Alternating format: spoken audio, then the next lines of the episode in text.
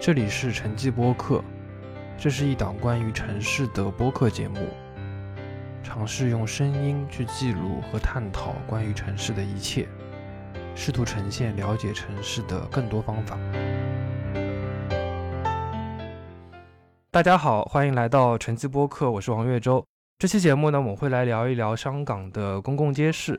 话题的起因呢，是今年港中大出版社新出版了一本叫做《香港街市日常建筑里的城市脉络》这本书。呃，作者徐颂文呢，除了从设计、管理还有功能的这些角度来去考察街市之外，让我比较感兴趣的一点呢，就是他专门有写到，就一九二零到三零年代，香港的市政当局还专门来上海考察了当时的上海的菜市场的建筑，并且把这些建筑的经验就马上用到了后续的香港街市的设计跟管理当中。去年的八月份，皇后大道上的这个香港中华街市也是在改建后重新呃开始开业了。这期节目呢，我就邀请到了上海交大建筑文化遗产保护建国际研究中心的冯丽老师，呃，他也是上海一个民间文化遗产保护学术平台的发起人，保护者说。另外一位嘉宾呢，是曾经参与到中环街市项目的孙婉瑶孙老师。呃，两位嘉宾呢也会将从他们自己个人的经验出发，因为两位其实都是在香港有过求学包括生活的一个经验。呃，他们会跟我一起来聊一聊街市的过去和现在，也来聊一聊很近又很远的一个香港。呃，首先，呃，我想请两位老师来去讲一讲，就是关于街市的一些呃经验吧，就生活上的一些经验。呃，要不女士优先。怎么说呢？就是其实平时日常还是蛮蛮经常去街市的。对我现在的日常生活来说，其实一一个星期可能说会去到个嗯三四次左右，或者少的话或者一两次左右，就看那个平时下班早不早、忙不忙嘛。那街市其实我觉得是嗯，从我当初初初到香港的时候，它是我最快融入这个香港这个社会环境，以及我学习广东话的一个非常非常好的一个渠道和和场所。就是它不仅仅是，嗯，去买菜一个简单的这样的一个功能，另外一个就是，嗯，你去接触非常 local 的、非常我们说非常接地气的这样的一种生活环境、生活模式的一个地方。嗯，哎，你当时就是最早或者说现在去过街市有哪些？嗯，基本上它分为两类，一类就是真的是我住在哪个区域，我会去离我家最近的那个街市，那个就是主要的目的还是以买菜为主。嗯，然后另外一种就是，其实，呃，像我们现在的香港很多街市，它其实它，呃，是一个市政大楼的这样的一种形式，就是说它底层的一层、二层、三层是不同的，比如说，嗯，水产啊、肉类啊、蔬果啊这一类，然后往上呢，它有一些比较生活类的，比如说它有一些像大排档之类的东西，那再往上有的区它可能会有书店啊，或者说，呃，有一些运动场所，那。另一大类就是，比如说冲着，比如说北角，它有一家特别好吃的那个大排档，那我们就会特地跋山涉水的到那家街市里面去吃那个大排档，是这种目的性的一种消费形式。哦，OK，其实现在街市其实也是变成了一个小小的社区中心的这么一个概念，就有些地方的街市。对对对，它已经是应该是经历了几代的变迁，变成一个比较 multi-function，就是多功能一个复合型的社区活动中心的这样的一个概念。嗯，OK。那冯丽老师这边呢？就是您之前在香港生活、学习、工作的时候，有去过哪些街市吗？呃，我主要也是家附近的嘛，跟这婉瑶说的类似，就是我二零一零年的时候，应该是到到到香港，然后其实这个街市给我第一印象就很深刻，因为那那时候一开始就要去找房嘛。找房子，然后这个中介忽然就带我穿到了这个石塘嘴街市里面，呃，然后里面有一部自动扶梯啊，然后这个穿过去以后呢，就又从后面的一条小巷啊，这个因为香港都是一个坡嘛，这个这个这个上去以后又是另外一个平台，呃，这样又穿到后面一条弄堂里，就是对于对于这个经验来讲，就感觉这个街市就是嵌入到这个城市里面，成为一条捷径的这个这个这个感觉。那你比如说像这个石塘嘴街市，就像那个婉瑶说的，呃，它下面三层是菜场，然后呃上面有图书室啊，就是大家老人啊、小朋友啊都会去，呃，在上面就是我有时候会去这个打羽毛球啊，或者它有一些其他运动类的场馆那，它它也都在上面，是一种复合性的一个东西啊。那么再有就是呃，比如说。呃，当时是住在港岛，但是如果说有听说，比如说九龙寨城那边有一家街市的，啊，这个里面泰国菜很好吃啊，那大家都会过去啊。但就是中环街市呢，就当时二零一零年的时候，呃，刚到香港的时候，它其实这个。呃，宣传已经在大做文章了，说这个是要成为香港一个呃城市绿洲啊，然后这个保育的这个这个项目的标杆啊，但但当时其实它已经空置了啊，就外面包了呃这个一层广告布了，广告布都打印的这个都是热带雨林一样，就像城市绿洲啊，但它也是留了一条通道，就是你比如说你从这个呃尖沙咀。坐船过来，码头下来有一条这个天桥，这个天桥呢，直接穿穿穿过皇后大道以后，就直接来到这个中环街市的。它它也是留了一条通道，虽然它其他地方已经空置了啊，但这条通道留着啊，再留着其实就上半山啊，连到后来的这个呃这个中区警署啊，可以继续上去的这样这样的一个东西。呃，所以我我当时就对这个香港这一类型的这个城市建筑就印象很深刻。嗯，对，就是我自己去这个香港，就是第一次知道香港街市的这么一个这个这个建筑。其实我是应该是一八年或者一九年吧，去香港看一个叫做香港新闻博物馆的一个建筑。就那个建筑，它其实也就是直接呃活化了当时的这个呃叫做 Bridge Street 的一个街市。那个街市其实也是刚刚跟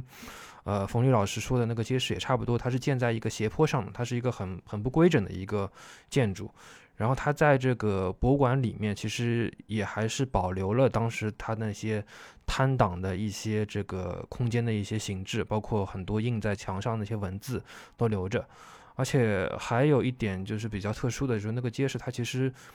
呃，这个窗户啊，它并不是那种玻璃钢窗，它就是那种百叶窗，直接镂空的放在那边。然后我看《香港街市》这本书啊，就它里面写的那些街市，我也才就想起来，我之前可能去油麻地那边看电影，就可能也是路过过甘肃街上那个很大的一个水果的一个批发市场，那个好像是战后香港新建的一个最大的一个街市吧。包括我可能之前去看那个彩虹村，也在那边那个叫做。牛池湾街市的地方也吃过早点，因为那个附近好像那算是一个聚居区吧，就是街市的二楼是有很多吃这种大排档的一些地方。就我可能就之前在香港不太会去关注到街市这么一个空间类型吧，就可能就是路过就路过过了。油麻地那个好像是站前的，我我记得蛮老的，在那个油麻地电影中心南面是一个单层的这个建筑，呃，不过我倒没进去过。呃，对我也没进去过，因为就是看了那个样子，可能当时作为游客，我也不知道它所蕴含这个价值嘛。我看那本书才知道，那个其实空间上啊，包括它的历史意义上，其实也都很深的。呃，这个其实也是蛮有趣的一个点，就是像街市的这样的一个公共建筑类型，它。不管是在国内也好，还是在香港也好，其实也是到这几年，它的设计意义，包括它的公共意义，才慢慢的浮现出来。它过往可能就是作为一个很平常的东西放在那边，可能大家也不知道去珍惜，或者说去做一个很好的一个保育。呃，我是属于生活在香港，那街市对我的日常生活，它是有个功能性的这样的一个作用。那令我印象深刻的点是在于，就是在也是一八一九年。之间的一段时间，我有个朋友，他要来香港，然后他给了我一个 list，就是说他来香港想玩哪些地方。然后我发现里面除了中环街市之外，他有提到他那个时候其实还没有开，他只是想去周边逛一逛，看一下那个周边的一个环境。另外一个，他提到一个本湾街市，就是那个其实是香港一个也是。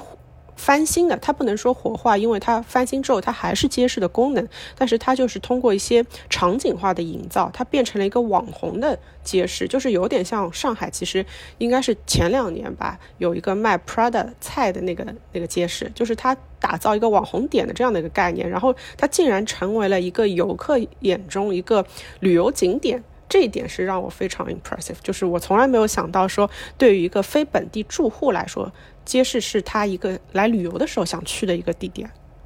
所以我感觉到街市这样东西在在当下的一个生活场景里，它不仅仅是对就是在生香港生活的人，包括对外来的游客，它也是会有影响力的。嗯，对我们接下去会重点来以中环街市这个例子来去讲一讲，就是香港街市的一个过去跟未来嘛。所以说我这边也想先讲一下，就是为啥一八几几年的时候，就是殖民地的政府要去在香港去新建这么一大批的一个公共街市。当时那个英国殖民政府，它在香港就是最早新建的，可能是三类型的东西吧。一类的话是呃跟殖民管制相关的一些建筑，包括一些军队的建筑物，包括一些道路，还有一些警署、监狱啊等等。包括现在金钟那边的一些军火库，这两年比较火的大馆，其实也都是那个时期一直延续到今天的一个建筑物。呃，它新建街市的一个目的呢，其实主要是出于这么几个目的。一块的话是出于一个。呃，交通安全的一个考量，因为当时有很多的一些露天小贩，他直接是在那些道路上占道去做一些经营嘛，直接就影响了当地的交通安全。然后另另外一块呢，就是呃，殖民政府也是出于呃公共卫生的一个考量，呃，因为当时呃香港其实一直是有一些这个疫病的一些滋扰，甚至说也是出现了像鼠疫这样的一个影响长达二三十年的一个重大的一个疫症。那就是这些在街市里卖的肉类啊、鲜鱼啊这些食品，那港府就是做了一定的一个管制，那只能在街市里面去做一定的售卖。啊，第三点呢，可能就是呃，政府它也要去抑制食物的一个通胀，呃，通过街市的这样的一个管控，包括一些牌照制度的下发。那去管控这个食物的供给，包括通过新建街市去约束可能摊主的一些垄断等等，整体去压制的一个通胀。然后中环街市的话，它其实就是第一代的街市，它最前身的话叫广州市场，因为它有很多的一些摊主其实都是来自于广州嘛。在一八四二年的时候，它第一代的这个中环街市其实已经建成了，但它的当时的那个位置可能跟现在位置还是不太一样。它第一代中环街市的位置，它是正对维港那个海滨的地方。那个地方可能就是几栋房屋跟几栋棚撩的一个小的一个建筑群，然后到一八五零年的时候才迁往现在的这个中环街市的这个位置，呃，当时是也是造了几栋房屋，然后再加上几栋的一个内街，呃，到一八五八年的时候才真正建成第二代的一个中环街市。然后到第三代中环街市的时候呢，就是当时就是呃，纯粹就是沿袭了一个西方的一个建筑的一个传统，呃，造了一个这种嗯非常有点花哨的这种维多利亚式的一个房屋，然后两层，两边的话是有这种呃高山型的建筑物，然后中间的话是有个尖塔，然后里面的话也会有一些天井啊等等。这个是当时的一个第三代的中环街市，然后第三代的中环街市里面比较有特点的，可能是有几点吧。就第一点的话是里面会有一个呃水缸，就允许在街市里面去呃贩售活鱼啊之类的一些东西，然后在里面也去增设了一个屠宰房跟去毛的一个房间，呃，就是可以让这个顾客直接在里面去呃买到那些活杀的一些家禽。啊，然后这个去毛的这种房间呢，也是以后呃香港街市新建的一个标准的一个设施吧，呃，然后直到一九三九年的时候，第四代的中环街市，也就是我们现在可能可以在香港看到的这个中环街市的一个雏形吧，才刚刚出现，就是一个比较现代化的，有点呃这种包豪斯啊流线型风格的这样的一个街市，呃，这点上我不知道孙老师这边有什么需要补充的吗？刚才也提到了一个非常详尽的中环街市的一个历史的变迁，呃，其实，在第一代我们就说它叫嗯广州街市市场，其实它那个时候叫就是它叫 Canton b a z a 的时候，它呃刚才王老师提到它是在那个面对维多利亚港嘛，其实它的位置上就是地理位置，它是在那个皇后大道中和嘉贤街的一个交界处，它具体的落位其实反而是在我们现在看到的中环街市的。嗯，更靠山的那一条那一侧的斜就是斜对面马路斜对面，那是因为它慢慢其实整个中环包括整个港岛区它都是不断的填海往外填嘛，所以说现在的海岸线反而是往往前推了，那中环街是慢慢的就已经不是在沿海的地方了。然后我我也有点很好奇，前几代中环街市它里面其实还设了一定的这个内街，这个内街就之前孙老师你在参与这个中环街市的这个设计啊，包括改进过程当中，就有看到一些更详尽的一些资料。当时做中环街市的那个 revitalization，就是那个嗯重生的一个这样的一个概念的时候，是基于就是最新的就是刚才提到的第四代的一个中环街市的一个这样的物理的基础上做的。那其实它。不管是从整体的 layout，就是整体的平面的布局啊，或者建筑的形态来说，跟前面几代都已经是完全脱开了。所以它已经是一个嗯，在一个比较。呃，封闭式的建筑里面去做的这样的东西，因为其实从整个香港街市的发展来看，它从最一开始，他们他们其实是叫 wet market，就是湿市场，就是全都是露天的。那慢慢慢慢，就是因为刚才王老师提到的这些卫生啊、疫情啊，包括一些管理的原因，它慢慢的搬到室内来，让它有个更好的卫生通风的条件。所以其实那个第四代的，嗯，就是我们现在的。中环街市的雏形的，就是圆形的那个建筑里面，其实它相对来说已经那些开放的室外的通道啊，或者那个街道的这种形制已经是完全消失掉了，取而代之的是它有两个中庭在里面，它是直通天光的。那个也是后来我们在设计的时候，包括说在呃。去定义哪些空间元素和建筑元素是这一栋建筑非常重要的一个呃特征点的时候，我们是极力要去保护、去去维护下来的一个东西。就是那些历史的痕迹，在第四代，就是我们到香港时候还能看到的那个建筑里面，已经完全已经消失不存在了。嗯嗯。其实就是我我我可能刚刚讲的那个，就是有点维多利亚式的那个呃街市的这个元素，就是现在看其实呃中环街市是看不到，但是好像是在那个北边上环街市那个还能看到，就是现在的西港城，就好像那个建筑好像现在它的红砖啊什么的，对对对，就它现在还是其实保留着当时那些元素，而且它好像就是借鉴了那个。呃，英国的那 Covent Garden 的那个改建的计划，就按照那个方式去做的一些这样的一些更新啊、活化之类的东西。对，然后中环街市，对，就它就是一个纯纯的一个呃流线型的一个设计，混凝土的。对对对，它材料上啊，包括设计上，它其实跟呃当时这些市政局的官员跟是就是上海考察完。之后回去，其实影响还挺大的。对，因为那个时候其实上海有更多 Art Deco 风格的这种装饰艺术派的建筑的一些案例嘛。那同时期的一个是中环街市，一个是湾仔街市，其实他们的原型都是更接近的、更同一类型的。但是我们是亲眼目睹了这两个街市的不同的命运。所以我们说非常非常有幸可以保下这个中环街市，而且在整个呃发展的过程中，其实是非常嗯波澜起伏，嗯这个剧情很跌宕的。是有很多故事在里面，对。嗯，OK，我我们先讲一下，就是当时为啥就是会学习到上海这个案例吧。这个故事我也是第一次在这本书里面看到啊，就是当时上海跟香港的关系其实是挺紧密的。就是我看到这本书里面，就是作者也去写，当时公和洋行就巴拿丹马的那个合伙人罗根有说，就当时的香港这些建筑啊，就不能落后于上海的。啊，所以说，在一九二零年代吧，就是市政局专门到上海考察这些菜市场。当时我看上海的工部局在，呃，中区啊、东区、西区、北区，一共是有新建了十七个的一个公共街市。它的一个配置的话，就是一个区是有一个大型的街市，这里面是有一些冷藏设备的，然后再在它的周边再去设置一些点，去作为一个小型的一个街市。这里面有两个街市，我可能要讲一下，就是一个是虹口的三角地市场。这个三角地市场可能到现在，可能老一辈上海人还可能可能还记得，因为这个市场太有名了，而且它的这个照片照出来，可能跟现在的中环街市，包括你刚刚讲的湾仔街市，它是非常非常的相像的。然后另外一个街市的话，是上海的这个福州路的一个菜场。呃，这个菜场其实从图像上来看，跟这个中环街市、万达街市也是比较类似。呃，而且这个福州路菜场的上面上部分，它其实就是呃著名的这个工部局乐队，就是上海交响乐队的前身，也是在那个地方排练了很久。包括工部局图书馆也是在福州路的菜场上。啊，这个我觉得觉得是跟这个城市的发展就是非常的息息相关。然后。在香港的市政局考察上海这些菜市场回去之后，一方面是借鉴上海这个经验吧，一方面也是可能基于当时的一个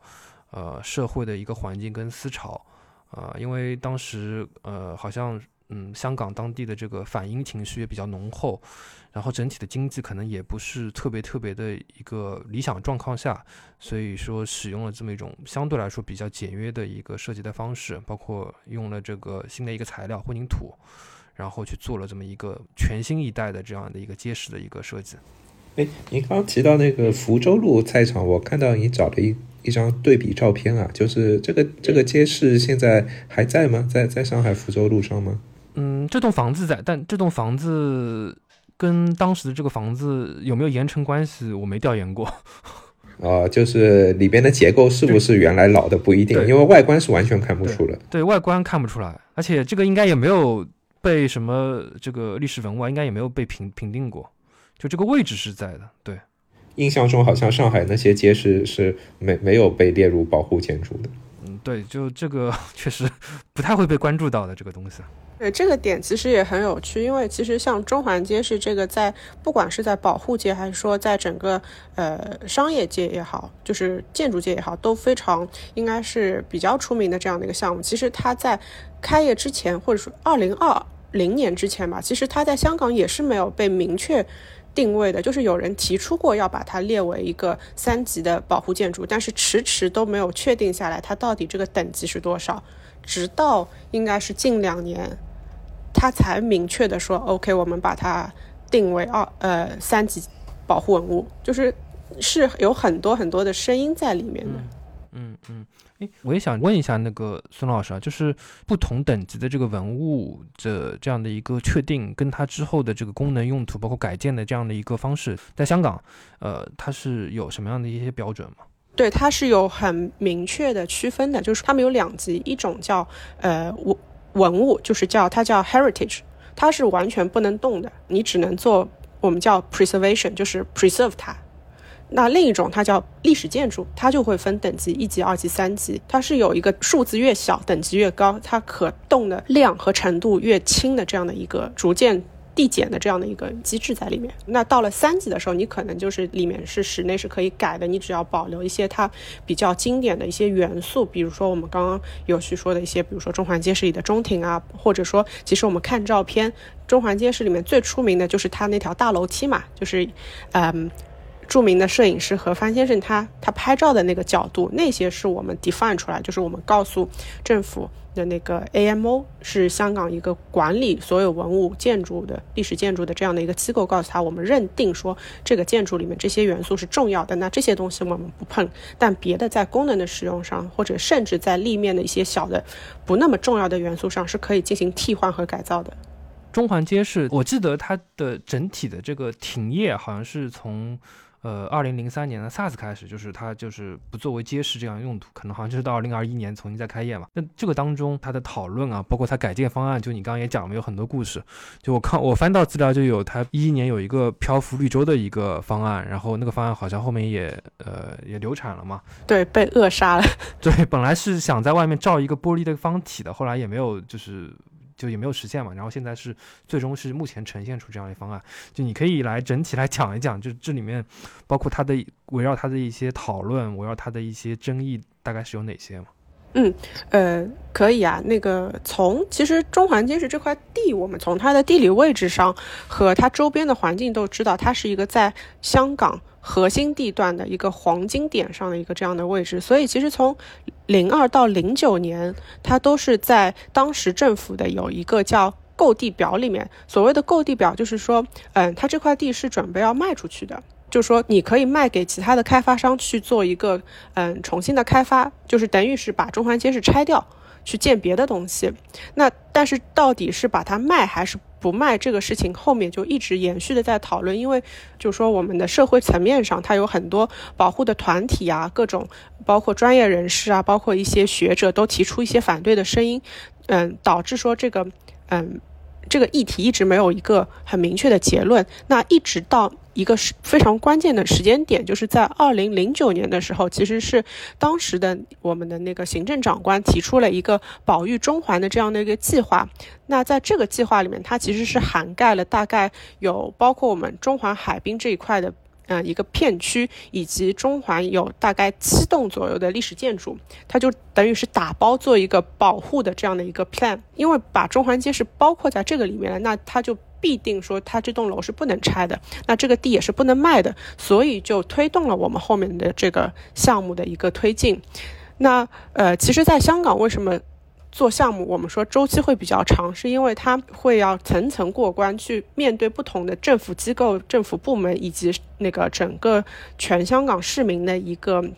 类似民调或者说公众参与的这样的过程。所以说，在整个嗯项目的过程中呢，它其实设计我们只用了两三年，也就是说，零九年他宣布说要去保护这个整个中环之后呢，在香港的整个大环境里面，他选择了好像是四五家，嗯。建筑设计公司，他去做一个竞标，就是一个嗯竞赛的这样的一个概念。我当时就职的嗯 A G C 就是创智这家公司也是在其中之一。那当时大家做的一个概念就是叫一个 Central Oasis，就是说在一个非常嗯混凝土森林的这样香港非常核心的金融区域里面，就是整个香港最最最最。拳头的一个 CBD 的位置，我们给到一个市民 community center 的这样的一个概念，给他一个可以舒适的生活，其实有点像我们现在所说的慢生活啊，或者这些概念的一个呃 lifestyle center 的这样的一个概念。所以说，在最初初的呃设计方案里面呢，其实我们除了下面原有中环街市这个建筑的一个嗯。应该只是说把它 tied up 一下，就是把一些嗯不好的东西，比如说已经非常老旧的东西再重新翻新一下，把它 make good 一下。然后在上面最大的亮点是在上面我们漂浮了一个玻璃盒子，倒不是说用玻璃把它罩住，是在上面漂了一个新的建筑体量。在这个里面，它的一个很重要的功能是里面是有个泳池的，也就是说在呃原有建筑的顶上，我们可能做一些绿化的。嗯，绿植的屋面啊，呃，诸如此类的，打造一个像 roof garden 一样的这样的概念，然后在上面飘一个游泳池。那从功能上，它其实你你再回想到我们可能一开始有提到的，说现在的市政大楼就是下面是街市，上面是一些运动啊、一些社区型的活动的这样的概念。其实它的整个，呃，我们说功能。其实是雷同的，是一样的，只是说它在中环这样的一个非常黄金的、非常高地价的这样的一个地方，它其实面对的一个 target audience，它其实全部都是金领的这样的一个层次。那它同样的功能，它会打造一个比较高档次的这样的一个调性，是这样的一个概念。那，嗯，其实政府一开始做这个项目的时候，它的预算大概是在五亿港币左右，但是慢慢的，因为嗯出了设计之后，不是我们还要跟嗯。当时各个政府机构去汇报，然后还要给市民汇报。慢慢慢慢，因为整个项目的时间拖得很长，那它的预算也就是不断的增加。加上那几年其实通胀是还蛮厉害的，所以到最后它的那个通胀就包不住了，已经超过十亿多港元了。那这个事情，因为它整个项目的它的本质上还是是用纳税人的钱来做这件事情的，所以就是得收到了一些嗯社会层面上的一些反对的声音。那大家再来说 review 这个概念的时候，就会想说，嗯，我如何可以保这个项目的同时，又把这个预算把它可以降下来？那最直接的方法就是说，把一些比较新建的、耗资比较巨大的这个。部分把它去取消掉，就成为了我们今天看到的这样的一个方案。那从另外一个保护的角度来说，它其实未尝不是一件好事情，就是因为它慢慢的去让整个社会，让嗯每一个层面去消化这件事情的过程中，反而把它推向了一个更重保护的这样的一个一条路吧。就是它是被动的一个选择，但是出来的结果反而从保护的层面上，它是更好的一个结果。嗯，就它其实。会引起一些社会上的一些讨论跟争论，然后让就是大家大众可能会去了解到这里面事情的一些更多的一些信息。对，因为在香港，其实对历史建筑，包括一些呃物质的、非物质的。内容的保护，嗯，市民的参与度是非常高的。包括这个里面，其实有一个核心的人物叫何来，呃，可能大家对香港有一定了解的，会有听说过，在很多年前有保育，呃，那个天星码头啊、皇后码头的一些事件嘛，其实他也是其中的一个呃领军人物。所以他提出来之后，就是他认为，首先你一个是，嗯，用了一个新的东西把老的东西，呃，压在下面。另外就是说，整个建筑的高度其实原来是二十三米左右，好像加了之后就要接近四十米，就是 double 了。它整个体量啊，以及和周边的关系都不一样了。所以他们是提出了，嗯。比较严厉的，他其实是提出了司法复核整个嗯规划的一个决定，来推翻整个项目，所以他走的这条路是非常坚定，而且非常强烈、非常强势的，所以最后是导致了这样的最终的一个结果。因为婉瑶你在活化前都进去过这个中环街市嘛，因为当时好像提出有一个技术上的这个大问题，就是因为它是属于这种早期的混凝土建筑，然后这个中环街市呢，呃，这个又是呃几十年的使用啊，然后都是雨挡啊什么的，特别潮湿啊，把这些混凝土的结构啊腐化的特别厉害啊，这个修复起来难度特别高。就这方面的这个，就是说技术上的这个原因，是不是也是导致，呃，这个它修复难度大，呃，这个造价高，然后上面这个漂浮的这样的一个大的这个概念难以实施的一个一个因素啊？嗯，对，这是其中的一个因素，就是说它，嗯，又重要，但是状态又不好，所以导致它的技术的。无论是资金上，还是难度上，还是时间上，都可能比预期的要更大、更长、更强，所以，呃，预算就包不住了。但是刚才，呃，冯丽提的这个问题倒是让我想到一个比较有趣的点，刚刚我们可能没有提到，就是在真正，嗯，设计方案刚刚，呃，初步开始的时候，其实我们是有去现场走过一次的。那个时候，其实整个中环街市是已经封闭的一个状态，已经停用了。呃，那是一次应该是我有生以来从事建筑行业之后之后最触目惊心、毛骨悚然的一次呃现场考察。是为什么？因为街市嘛，就是我们可能平时正常街市你不会关注到，但是呃，你仔细去回想或者再去看的时候，你会发现街市的周围永远有很多鸽子，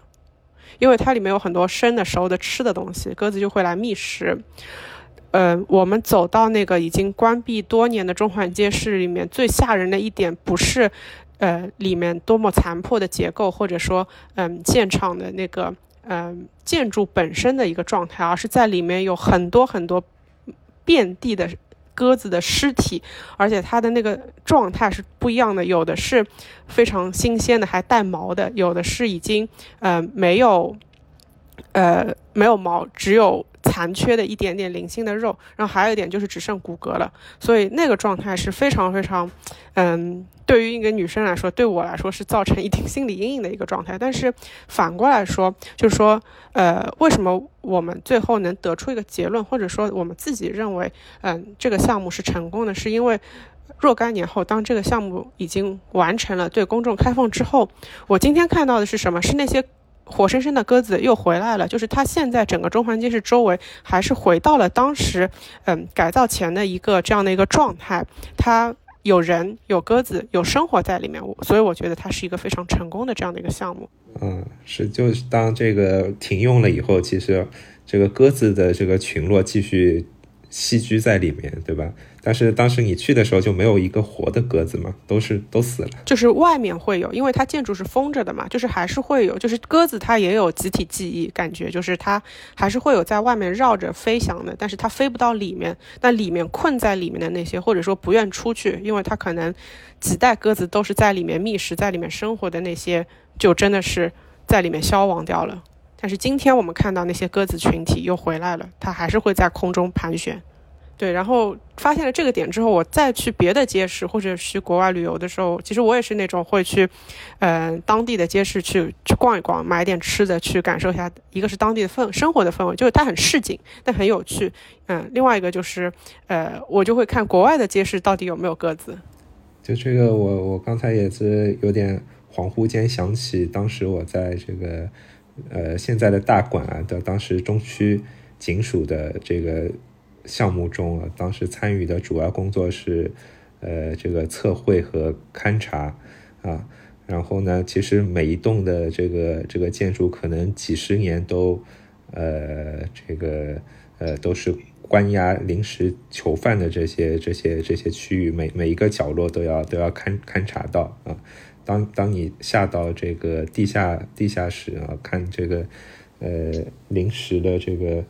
呃，囚囚犯的这些呃牢房的这个时候啊，这个这个毛骨悚然的感觉，再再跟今天这个呃后来大馆开放以后的这个感觉相相比较的话，这个呃就是如果是没有看过之前那个状态，第一次去的话，跟跟我们这种就是知道它他他曾经有过那么一个状态，然后活化成今天这个样子，这个心里的感觉肯定是很不一样。这个前后的对比，可能也只有你们就就是深入到这个项目中的人，才能切身感受到这么多的一些图片或者说文字之外的一些信息。因为你是站在这个建筑师的这个立场嘛，就你会觉得这样的有点繁复的这么一个过程，或者说有点困难的过程，就会就是让这个项目其实会有一些停滞了。就你会觉得，就是会对你之后或者说你们事务所的这个往后做类似项目的这个呃想法啊，或者说设计方案会有什么样的一个影响吗？嗯，我借用当时我前老板的一句，呃，关于这个项目的他的一个感受，来从设计师的角度谈谈，就是说他当时是这样说，他说一开始我们做这个项目的时候是，呃，我们的这个 brief 是要吃一顿非常精致的法餐，但是吃着吃着，你发现，哎，原来你的 brief 是在茶餐厅里吃一个非常地道的港式早茶，是这样的一个概念，就是它的方向是发生了一个，嗯，很大程度的变更。那但是从设计师的角度，就是我接到一个项目，我接到一个 brief，我现在收到了市民的一些意见之后，其实我们的职责是，嗯，用设计的手法来把它呈现出来。那从另一个角度，就是说，嗯，因为我自己的身份除了建筑师之外，跟冯丽老师这边也是一直有关注这个保护的这一个行业的。那我觉得从保护的行业来说，它其实是个很好的案例，就是说，嗯，在每一个城市，包括上海，包括香港，它在保护的项目上，其实都走得非常的艰难，它背后一定是需要资本的一个支持的，尤其是在香港这样的一个城市里面，它在整个博弈的过程中，最后走向了这条路，其实是一个行业的发展。每一个城市都需要这样的一个过程，甚至需要一个标杆式的项目来替大家走这样的一条路，走出一条大家认为是可以接受的城市可以接受，市民可以接受，包括。嗯，各行各业所有的学术界可以接受的这样一个模板吧，可以叫嗯，所以我觉得综合来说是好事情。嗯，对，它就是现在呈现出来的中环街市的目前的这样的一个形态，它确实是一个折中的一个方案，但它确实是可能目前现阶段来讲，其实是一个挺不错的一个方案了。因为你刚刚在讲那个湾仔街市嘛，就它其实。呃，在建筑的形态上来讲，它其实也是流线型的这个风格设计，但是它目前的这个状态就是它，我看图片是在它这个街市之上就直接插了一栋那种很高的那种住宅楼，对，四楼，那个那个就就对它这个风貌其实影响非常非常大。虽然功能上其实也没有什么影响，但从观感上来讲，就是觉得有点有点奇怪。对对对，它就是把整个东西更加私有化了。嗯，而且我是有朋友住在那栋楼里面的，我也经常会去。就是你走到那个街口的时候，你可以有很模糊的、很隐约的联想，是哦，原来也是一个非常标志性的这样的一个开放给公众的这样的一个场所。那现在其实真的是只有住在里面的人，包括下面的这个，他把街市做成一个群楼嘛，商业群楼，一边是花店，一边是餐厅。那真的是住在里面的朋友，或者说是一些相对来说比较有钱的人会在里面消费，就是把很多市民是挡在。在了门外的这一点，其实和街市本来的一些场所的精神，或者说它原来的这个功能，其实是相违背的。嗯嗯，哎，那像中环街市现在就是现在差不多已经有。呃，重新开业了有一年多时间了嘛？那现在它的一个功能上，呃，包括它的一个空间的使用者上，大概是什么样的一个情况？因为我之前也在这个小红书上，包括一些这个香港本地媒体上搜了一下嘛。其实我我感觉还是一个蛮多人会去那边去玩、去打卡，包括很多人去用的一个地方。而且他们那边中环街市好像有一个呃特别不一样的点，就是。那个半山的那个扶梯啊，好像起点就是在那个地方。对对对，应该是二一年开的，我记得。它现在可以说是一个打卡圣地，就是尤其是这两年疫情关系就不能外游嘛。开了之后，我估计十有八九都已经去过去打卡，而且不止一次。尤其是在周边上班的人，它现在的功能呢，它里面一层是主要以一些有点像高档版的大时代，就是里面有很多小餐饮。有一些是比较当地的，嗯，比如说老字号的一些，嗯，现代化的呈现；有一些是非常嗯全球化的，就是 international fusion 的这种感觉，就是各地的各国的佳肴都都有，但是它相对来说不是那种嗯非常精致的巨人与千里之外的那种餐厅，它是全部开放式的，在一个开放式的空间里面，甚至它中间我们之前提到的那两个中庭，它都是可以你在那个类似大时代的里面买了东西之后，坐在中庭里面吃，嗯，这种嗯采光啊通风是很舒适的。那网上呢，它就是其实是有保留到当时，嗯，摊档它不是街市嘛，就是菜场嘛，它有一些，呃，杀猪宰鱼的这种摊档的一些，呃，混凝土的一些构件，然后。呃，有些柱也都是保留下来的。然后在这样的一个基本的格局里面，它尽量的把它切分成一个一个的小的，像一个室内的，嗯，市集一样的概念。然后植入一些本地的，比如说设计师的创意的店铺啊，或者是一些原来是在这个片区周边的一些摆在室外的小推车摊档的那种那种业态。如果他们有意愿，然后可以支付一定的租金的话，也会把他们邀请进来，是这样的一个融合性的。概念，那其实它的三楼现在开的也不是很多，它有的时候会会做一些展，那我相信未来它还有更多的、更大的一些开发的空间在里面，一些临时的展在三层的一个位置。那中庭的地方，除了我们刚才提到的一些工作日的白天，它可能是给周边大家可以买的东西在里面坐一坐、吃一吃。那另外，它在晚上和节假日，它经常会有一些，比如说 live band 啊，或者说一些嗯节庆假日的嗯。庆祝活动或者小型的乐队演奏啊，以及一些嗯专业人士在那里开讲座啊，什么都是有的一些比较 casual 一点的这种 talk，所以它是一个比较多功能的一个活动场所。那其实就是让所有的人。不管什么年龄层，不管你是在这里工作，在这里生活，还是说在来这里，呃，旅游或者只是坐车经过的人，他都可以来到我们这个中环街市里面，在里面找到一个属于你的一个角落和属于你的一个空间。嗯，其实就是全年龄段、全全全业态，对对对对对对，嗯。后续它如果还有一些空间上的一些设计的一些需求，你们会继续继续观察这个地方吗？因为它确实比较特殊，而且我相信啊，就之后可能香港一些别的一些街市，如果需要改造的话，可能可以从中环街市的案例当中借鉴蛮多东西的。对我也会有的时候星期五下班，呃，坐个车过去，在那边吃个饭，或者说约朋友周末在那边看个展啊什么。因为刚才提到它就是半山梯上去，它上去的尽头是哪里呢？其实就是大馆。这两个项目其实是，嗯，整个宝玉中环里面，我自己认为联系性最强的两个点。那整个一条路，其实你可以是一个周末，从早到晚都在这个线路上。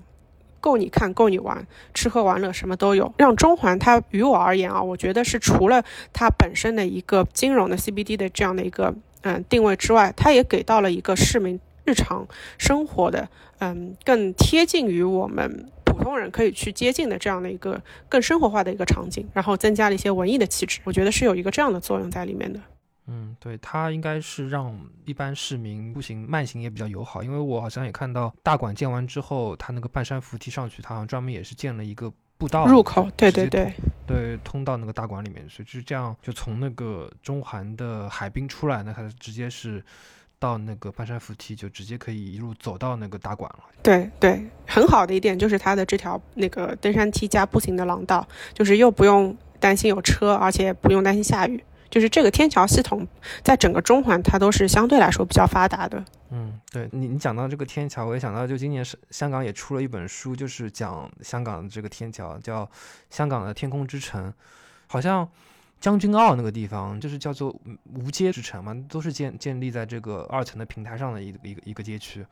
就是讲那个地方，包括讲铜锣湾、油麻地啊那些整体的一个地方，整体的一个天桥系统，他就梳理了一下香港不同的天桥类型，然后讲这个天桥系统应该怎么样怎么样。对，那个是蛮有趣的，尤其是呃，你你以不同的身份，比如说在中环上班，你从地铁出来之后，其实是很赶的，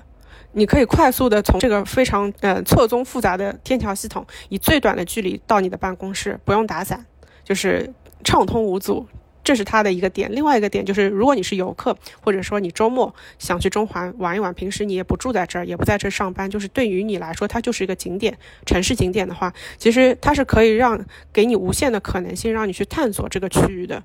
而且是在一个步行的速度上，它就是非常友好。嗯。对，就包括就是它里面也有写，就是很多，呃，菲佣周日的时候，他会把中环那边天桥，包括油麻地那边一些天桥，就直接作为他们聚会的一个场所，就是他们去把这个天桥功能发掘的更加 多样化一点。对对对，这个是香港一道非常独特的风景线，就是我们至今都认为，其实菲佣这个团体，它是把，呃，香港的城市空间利用的最淋漓尽致的一拨人。香港本地的居民和非常嗯传统的 local，就是土生土长的香港人都不及费用使用香港公共空间的十分之一，我觉得。啊，哎，他们除了天桥这个空间之外，还有哪些这种就是新词的一些用途啊？呃，天桥底是最多的。因为它需要一个有盖的地方，那嗯也会在一些呃大草坪，就是城市公园的大草坪。因为香港其实有一个不成文的规定，就是说大草坪是不能踩的。这个事情我个人非常的嗯有一个问号吧。就是正常来说，你很少看到香港人或者是在这里有一些洋人去走在大草坪上面，或者坐在上面晒太阳啊、野餐啊，这些就是我们向往的生活的这样的场景是不会发生在。这一波人身上的，反而你一到周日的时候，就是菲佣放假的这一天，你会发现草地上就是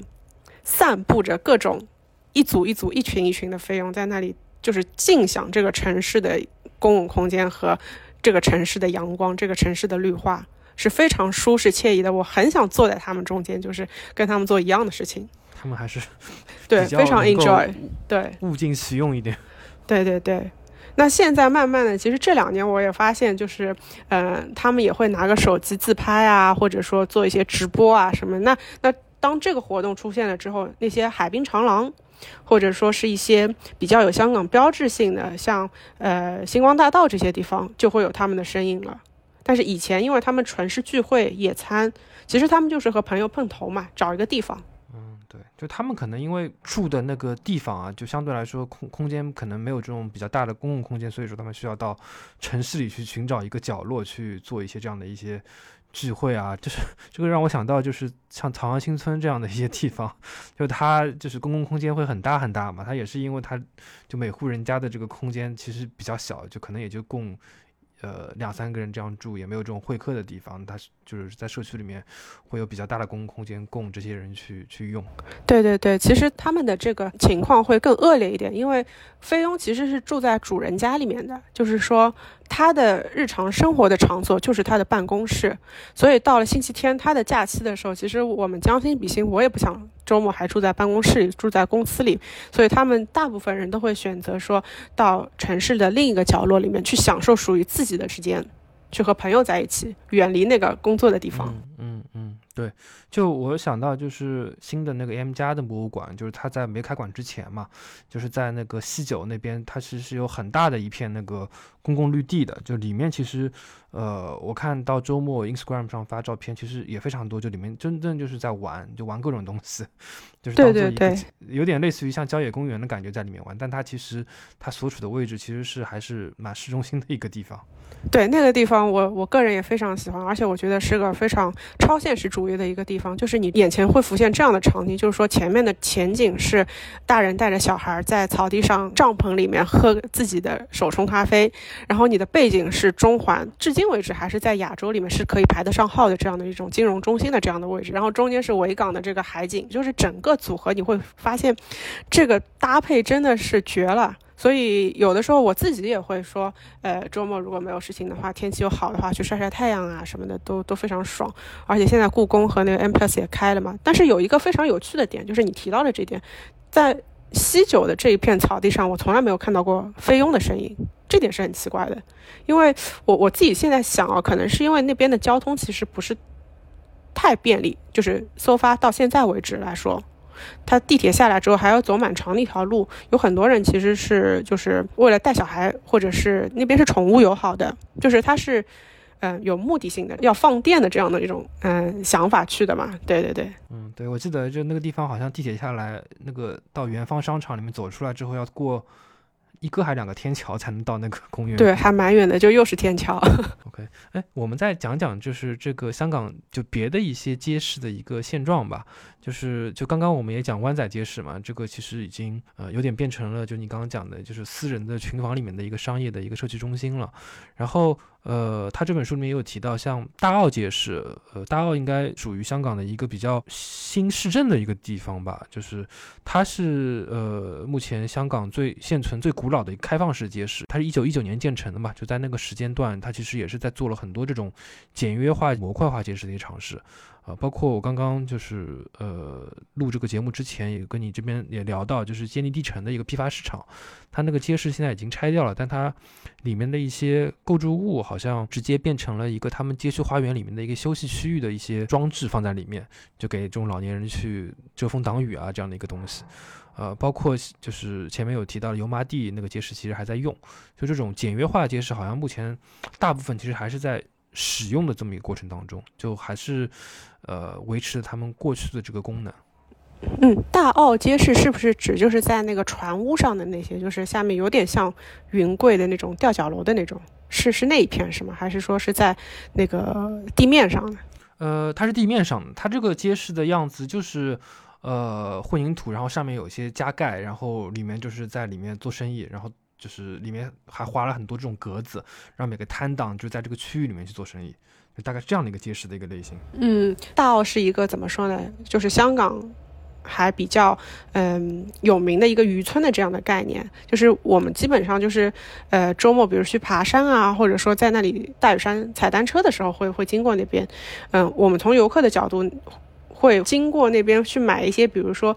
鱼干啊、虾干啊，一些像这种海产品的东西，但是好像日常的，就是去买菜啊什么的，是是比较少的。但是我我自己的理解是，它是介于呃 wet market 同 dry market 之间的一个，就是干湿之间的一个。它有一些室内的店铺，然后它外面也有呃沿街的外摆嘛，对吧？应该是这样的一个形态的一个结合，然后它又兼顾了一个日常，就是在这个渔村里面当地原住民的这样的一个日常生活的需求，然后同时它在嗯，比如说外来游客进去的周末啊或者节假日的时候，它会卖一些本土的，就是这个渔村里面的一些海产品啊或者一些嗯土特产。其实这个有点跟嗯，可能大家来香港旅游的时候会会去常州。然后会吃鱼蛋啊，或者那个嗯包子啊，这种就是它是有一些微度假感觉的一些这种土特产的这样的一个卖点在里面。对，所以它对于本地的居民和对于我们嗯不是原住民的去玩的游客来说，我觉得它是有两副面孔在里面的。它这个也是蛮有趣的一点。嗯，对，就这些好像就是在一些边缘地区的一些街市，它其实跟它过去新建的这个整体的这个形态其实还是保持原样，包括就是因为最早好像。香港街市还有一部分是那种有点做成像中式屋顶的这种街市，就那些街市好像是都没了。因为因为我这边就是也查这个上海菜市场的一些一些资料嘛，就我也看到就是以前在西门其实有一个这种菜市场，它也是造成那种呃中国传统式建筑的风格，上面有这种大的这种屋顶，然后下面是这种呃房子，然后里面是里面是一个个摊档。呃，包括就是呃，除了前面提到的这些三角地菜场之外，就在这个呃以前的这个呃，应该是顺昌路那一带吧，就是有一个叫做唐家湾的菜场，那个其实它的整体的建筑形态跟香港那些开放式的街市其实有点类似的，就是一个大的棚顶，然后里面是一个个呃，就是这种开放式的这种摊档在里面。这个建筑在上海其实就基本上都没什么特别的一些留存，但上海有一种街市，有一种菜市场，它很特别。呃，就是这种沿着这种铁路线的遗迹新建的一些菜场，就我不知道，就是冯老师或者孙老师以前，呃，有没有观察到这一种啊？就我是我也是因为那个朝阳铁路市场的这么一个呃变化嘛，我才就专门去看了一下。其实除了那个朝阳铁路农贸市场之外，就是在凯旋路那个地方。它是原来的这个就是铁路长宁支线的一个留存，它是有一个有点扇形的那样的一个结构，然后那边现在还是菜市场，叫做红珠的一个市场，它就是两个铁路线并成一起，然后现在的话就是变成两个弧形的一个菜场在那边，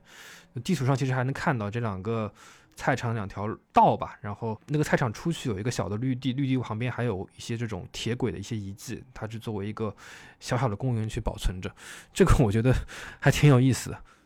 对，就是这种菜场，我感觉在不同的地方，它出跟风土人情结合起来，这个给人的感觉就不一样。然后我认识一些香港朋友，他们之前也到外地旅游嘛，他们呃有一些人很有意思的就是每一站都要去当地的这种街市啊、菜市场啊，比如说到了。呃，台湾就要去台湾的那些街市啊，每个点都有特别的这个街市，他们就想感受到城市的这种呃街市的日常生活，哎，就就以一种感觉居住在那个城市里的居民的这个感觉去旅游的这样的一种体验，嗯嗯，对，就上海其实还有一种街市，可能也是因为当时的一个呃空间所限吧，它是这种填河而造的这种街市。呃，我上次是去浦东，就东明路那个地方，呃，它那边本身是有一个小商品的市场，就是直接是，呃，填了河去造，然后近两年的话又把那个河又拆回来，就是把那个街市拆掉，把那个河道又复原了。然后现在浦东在那个靠近，呃，杨浦大桥下面有个叫做京东的一个市场，呃，那个市场可能是朝阳铁路市场之后上海一个。呃，最长的一个市场了吧，就是它那个也是填河而建，大概总的长度我估计都快要接近一公里左右，或超过一公里了。就里面就除了有这种食物啊、菜啊、肉啊之外，它还有卖这种各类的这种呃小商品，就杂货啊之类的，就是反正也挺有趣的。就可能是因为上海的这个呃呃空间的一个结构，包括它的当地的一个。呃，社区的一个形态吧，因为一般这种大型的这种这么大菜市场，一般都是在这种比较老的社区或者工人新村的一些周边嘛，所以它是有这样的一个市场所存在的一个需求在那里。对，包包括你刚刚提到的这个，比如说先填合作，然后再把它复原回来，我觉得可能也是在整个城市更新或者说城市呃开发的这个过程中的一个探索的过程，就是他可能先走了一步，发现不对，再退回来。我觉得这个过程其实也很有趣。嗯，对，就你刚刚提到的，就是去年吧，就是在那个呃上海徐汇的这个乌鲁木齐菜市场做的那个呃 Prada 的一个算是快闪的一个营销活动嘛。就近两年，其实，在某一些区，它确实对菜市场的这个呃空间上，主要是内装上吧，去做了一些这个空间上的一些设计跟改造。呃，当然，它这个改造可能跟中环的街市这个活化可能，呃，不能同日而语了。就因为它的建筑外观上其实没有做很多的一些功能上啊，其实都没做很大的一些区别，只是说在里面的这个设计上，包括它里面的这个管理上，去做了一些革新。呃，包括有像这个乌鲁木齐菜市场，包括像有真如的高陵市集等等，就它里面就是功能上，包括它的这个业态的选择上，就更加贴近于当地。呃，这些居民的一些需求，包括有菜市场，也有这种吃小吃的地方等等。就上海菜市场目前大概是这样的一个改造的一个方向吧，可能。乌中路那个，它已经是成为了一个事件性的一个改造的项目，就是说它可能动的东西真的不多，就像你说的，它的时间的维度和它的嗯建就是改造的成本的维度上，它都不是一个大项目，但是它的呃在社会层面引起的这个轰动已经是非常非常厉害，就是基本上嗯。不仅仅是在，就是我们在香港会有个上海人的圈子，然后和我们比如说做设计的这个圈子，以及我们我现在在的团队，其实是主要做商业的这样的一个功能性的嗯建筑类型。就是这些三个圈子的交叠，它都会提到这个项目的时候，其实它就是一个项目就是爆了嘛，对周边的辐射的呃强度是非常非常高等级的一个时间了，已经是。对，哎，我不知道，就是像这样的项目，就是你刚刚说，就是爆红之后，对后续，呃，比如说啊，就是在上海，因为上海就是刚刚冯老师也提到了，其实菜就是类似于像街市、菜市场的这个保育，它其实现在其实想保育，可能都没有这样的一个实体去真正去做保护了。那类似于像这样的一个公共建筑，我不知道，就是可不可能，呃，有一些这种比较好的一些，呃。保存的一些方法去做一些更好的一些，呃，火化啊，或者说保育这样的一些方式。就我在想一个问题啊，就是很有意思的，呃，这个香港呢，你看啊，从湾湾仔街市那个时候开始啊，已经有这种对于街市的一个保育的意识了。然后到了中环街市，当然就更进一步啊。然后，然后今年又有这样一本这个著作出版，又重新梳理了，就是讲了很多我本来都不知道的一些街市居然还存在的，比如说大澳街市，比如说坚尼地城，它这个还有一排的这个。混凝土的遗构，哈，好像以前也是一个一个街市。我我我自己在建议地城可能生活了五年，我我我都不知道那个地方。就是说有专门的这样的关注的群体啊，在关注这样的街市，而且这个街市呢，它在香港感觉是一种活的文化。它不是说是觉得这个建筑的价值特别高，而是说它本身的一个。呃，这个功能啊，延就是这个使用的这个用途就一直是延续延续下来了。呃，那么大家就是觉得这个街市是非常的这个呃亲切，然后有一种社会价值在里面啊。那么慢慢的在意识到这个呃有一些建筑方面的或者城市的学者从从建筑的这个价值啊、结构的这个体系啊、空间的这个体系啊去关注它要保育什么。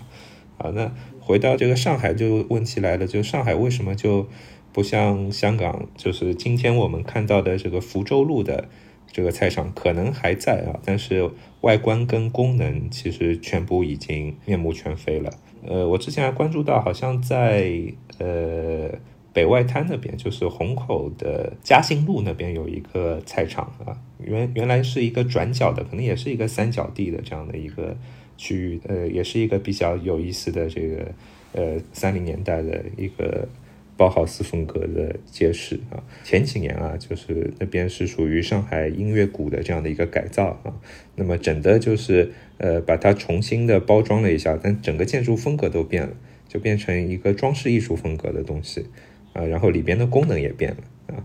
那么那么这个就是说呃思考这个比比较一下这两个城市，就宝玉街市这个。这个呃取向的这个不同哦，呃，是不是跟呃本身这个街市对于城市的一个重要性也也是有点关系的啊？香港这个街市可能它啊每一个区域啊，它虽然有不同的一个迭代啊，但是呃它一直以来就是呃各个区域啊或者各个街区啊，就上海来说各个街道的这样的一个呃市民等于说活动的一个。一个中心啊，那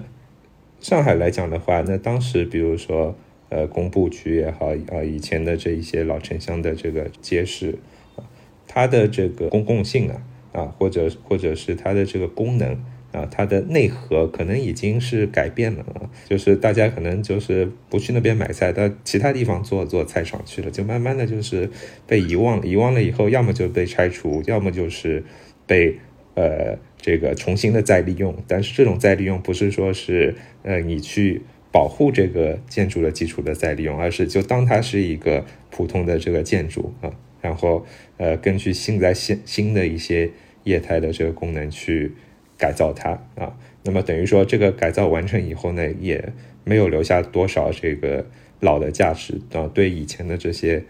呃建筑的这个构建也不是那么。尊重造成一个结果就是，如果上海是，呃，要研究以前的这个租界时期的街市的这个建筑类型啊，历史文献啊资料这方面是是蛮多的啊，但可惜的就是说去看实物的话，就是要回到香港那边才可以体体会这个当时呃香港学习的这个工部局比较先进的街市的这个样子。嗯，对你说这个，我想到就是。那个李欧凡在他那本书里面有写嘛，就以前可能都是香港来学上海的一些呃先进的一些经验嘛，就是从一九二零年三零年代开始，包括这个街市上，包括制度上，其实上海当时是很多城市的一些呃范本吧，但现在其实这个。关系上就可能发生了一些些倒置或者是错置吧，包括就是你刚刚讲到的这样的一个社区公共性的一个空间啊，就我感觉就是近两年，呃，因为上海在新建很多的一些类似于像社区的睦邻中心啊这样的一些新的建筑嘛，因为我住嘉定嘛，就是有很多的建筑师在帮像南翔一些街道去做一些新的建筑，就这个里面就可能会存在一些社区的一些公共性的功能，图书馆。包括社区的文化活动都在里面，但菜市场这功能就从这个里面就剥除掉了，它可能放在另外的一些空间或者商业的设施里面去。对，当然这些做的也很好，也可能是因为香港，比如说用地特别紧张啊，它就慢慢的发展成一种特别。综合的呃特别混合的高密度的一个街市，大家如果是跟香港人说这个呃要去街市，他概念里边冒出来的应该首先就是这种综合性的一个有点这个市政大楼的混合用途的这样的一个概念。对，就里面啥都有。嗯嗯，对，嗯，但我不知道这近近两年有没有最新的这个发展，因为我也不少年没去了。嗯，其实这两年我我觉得整个不管是在嗯，街市也好，嗯，各方各面来说，香港其实发展的速度是比较缓慢的，尤其是跟上海和国内的一些大城市比起来。所以，应该是冯老师走的时候是什么样？中间经历了一些和城市发展无关的事情之后，现在还是基本上没有什么大的变化。嗯，街市还是那个样子，就是我们我们可能唯一相对来说关注度或者话题度比较高的一个就是。呃，中环街市，一个就是一开始我有提的那个本湾街市，它是一个低成本，嗯，小规模的一个，其实就是一个升级，它也不能说是一个改造，有点像，呃，我们上海吴中路的那个，嗯，那个做法，以及刚才说的那些，就是内部的环境做了一个升级，然后它有一些场景式的打造的这样的一个手法，嗯，基本上是这两种类型。另外呢，我刚刚，呃，你们谈到的这个。话题我也在想，可能是因为有两个原因，一个是就是较之于上海来说，香港它可以做文章的地方的确比较少，包括说嗯保护的历史建筑啊，包括说嗯可以做一些文创或者做一些什么，就是它嗯地也比较少，现有的楼也比较少，所以它可能一做的时候，它就会倾尽全力的去做一个项目，所以就比较容易。给更多的资源，包括资本，包括人力物力这样的，然后时长也比较长。就是其实整个呃中环街市的这个项目真的是耗时，估计有个九十年左右。那对于国内，呃，我做到现在，我从来没有说是本土开发商，就是国内自己的开发商，在一个项目上面可以耗那么多时间的。这个可能就是嗯，让一个项目最终呈现出来的一个结果。上是会有一个根本性的一个改变的一个因素，另外一个就是政策的推动。其实，嗯，整个中环街市，包括大馆啊什么，它都是源于曾荫权当年的这个保育中环的政策。上海因为真的是比香港要大很多，它可能会是从社区从一个区来慢慢的做，然后但是它要做到全市的这样的范围，我觉得可能还需要一定的时间，或者说还需要一个摸索的过程。就或者说上海根本不需要一个全市范围内的这样的一个政策来推动，但是它可以在一些案例上去做一个很好的探索，因为的确是这两年微改造的很多上海，包括国内别的城市的项目，都会让就是在香港职业的我们觉得哇，真的是现在是风水轮流转，三十年河东，三十年河西，以前。呃，大家都是看国外的案例，看香港的案例，现在回过头来都是看哇，国内现在有很多很多项目都做得非常的亮眼，想法非常的惊人，甚至说有一个很现实的、很怎么说呢，接地气的现象，就是说以前我们去逛街，无论是铜锣湾、呃尖沙咀这样的一一些比较集中的那个商业街里面，那些店员他都是看你打扮姣好、非常精致的人，他觉得都是 local。然后，呃，相对来说土一点、俗一点的，就是大陆游客。现在完全反过来，他就是看到但凡打扮的非常精致、上档次的，他开口就跟你讲普通话。就是他的这个 mindset，他所有整个香港对大陆城市也好、人也好、各方面也好，他的那个观点已经完全反过来了。对我，我觉得还有一个因素就是公共讨论的一些，就是像冯老师他自己做的这个保护者说这个平台嘛，就是需要让这些议题啊，就不断的在更广大的这个圈层里面去呃传播，包括去发酵。就因为前段时间我也看到这个有在就是讨论关于上海影城的那个就是案例嘛，就包括之前。有关于那个万体馆的那个案例，就是关于这些现当代的、近代的一些这样的一些建筑，它以后的这个呃改建啊，包括保育啊，该怎么怎么怎么怎么去做？我觉得这个东西其实也是一个蛮适合去讨论的一个东西。就这个，其实我们就是马上就会碰到的一些事情，就是这些可能已经有五六十年历史的一些建筑，跟我们公共生活也比较贴近，它接下去呃该怎么样去做改建，怎么样去做设计，怎么样去做。呃，接下去的一步利用，对，其实本质上这个中环街市也是属于一个现代建筑，所以这个现代建筑的，就是说它的一个建筑或者是艺术价值被人认识到，其实这个是一个比较晚的一个事情了，呃，而且呢，很多程度上呢，它其实是从，呃。这个建筑圈内呃来推动的，比如说，我记得当时香港中文大学呃有一位顾大庆老师的教授团队，其实就是研究整个香港的一个现代市政市政建筑，啊，他研究政府大楼呃这个金属啊，同时也研究呃街市啊，因为这些街市呢，它其实从一般人的这个角度来讲，大家满眼望过去都是。现代建筑了，大家不觉得有什么特别的啊？但但其实呢，就是说，如果是从整个建筑史的一个发展的角度来讲的话，啊，它当时呃呈现出的这个呃一九三九年的时候的这样的一个城城市面貌啊，其实是非常革新性的一个一个呃。手法，那么同时呢，呃，在它的一个建筑特征啊、结构体系啊，特别是空间布局啊，它非常的现代主义、开场灵活的、流动的这样的一个布局的一个体系，又特别高效的一个体系啊，这些价值呢，其实可能还是需要一定的一个呃学术上的一个阐述的啊。然后另外一方面呢，其实这个香港，嗯，这个呃，我感觉是。比如说像这种非政府机构啊啊一些民间的一个组织啊团体啊呃这些发展的特别好。那民间它有自己民间的一个呃角度去关注啊关注它的一个社会啊人文啊啊同时也会把这个现代主义建筑的一些保护啊也也纳入进来啊。当时我记得那个时候呃呃二零一五年不是政府。说没钱了嘛？这个预算爆满了，我们这个漂浮绿洲做不了了啊！那马上其实就是几位呃这个民间的这个团体成立了一个中环街市的一个关注组啊，那好像也找到了 OVO 的这个老板 Chris 啊，那么呃这个关注组呢，最后也是呃按照一个可以符合政府预期预算的一个形式呢。这个推出了一个计划，就是以原状保留为主啊，注重本身的一个呃这个空间的一个活化利用啊，上面就不做这个漂漂浮绿洲了啊，但是更关注里边空间怎么样使用啊，所以就是不只是一个这政府层面上的一个推动啊，它自下而上的话，也会有很多的这个呃民间的这个组织从这个保育啊、关注啊这个。角度去推动这件事情，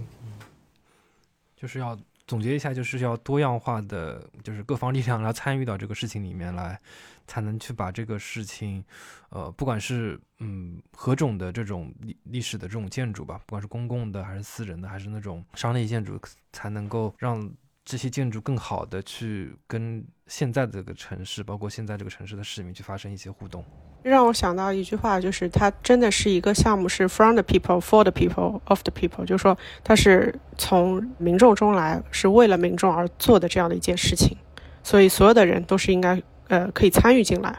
每个人都是一个叫 stakeholder，就是你都是嗯起码有发言权、有一定的决策权的这样的一个角色在里面。OK，我们这个结尾跟这个中方精神好贴近啊。嗯，对，然后我也帮冯老师那个保护者书做过广告，就大家可以关注冯老师的那个保护者书的公众号“豆瓣小站”，去关注他们发的一些线下的活动，呃，线上分享的一些呃讲座，包括文章的一些链接，就这关于上海的一些这些文化遗产的一些讨论，我觉得应该都是比较就是切中要害的。今天也非常感谢两位的一个参与，分享他们关于，呃，香港街市，包括呃这个类型公共建筑的保育的一些话题。然后我也希望就是在不久的将来吧，我们能够去到香港，然后去到香港这些街市当中，感受一下实际的一些情景和形态，或者说孙老师能够 回到上海来看一看这个两地的，就是近几年的一些变化。然后也是希望我们能够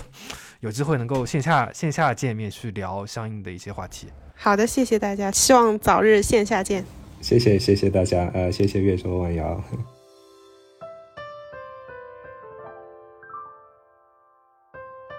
感谢收听本期节目，欢迎搜索微信号 cjbkxzs，也就是陈记播客小助手的拼音首字母。小助手会邀请您进群参与讨论。您可以在苹果 Podcast、喜马拉雅、小宇宙以及各个泛用型播客客户端收听节目，也可以在微博、微信上搜索“陈记播客”与我们互动。如果喜欢节目，欢迎在各大平台打分评论，并分享节目给您的朋友。谁发现你都有眼泪流，接线生，声音你别颤抖，别要想，当恋爱成乌有，密布的大楼，情感如何深厚，亦要走。行人路里找出口，大社会你为他豁出去，谁又体恤这无缘的一对？在最挤塞的市区，人海之中无数散聚，任你为了他追随，仍停滞到中区。大社会爱什么也失去，华丽的商店，霓虹的堡垒，就算你不停流泪，看感情流年似水。大家都不要往后退。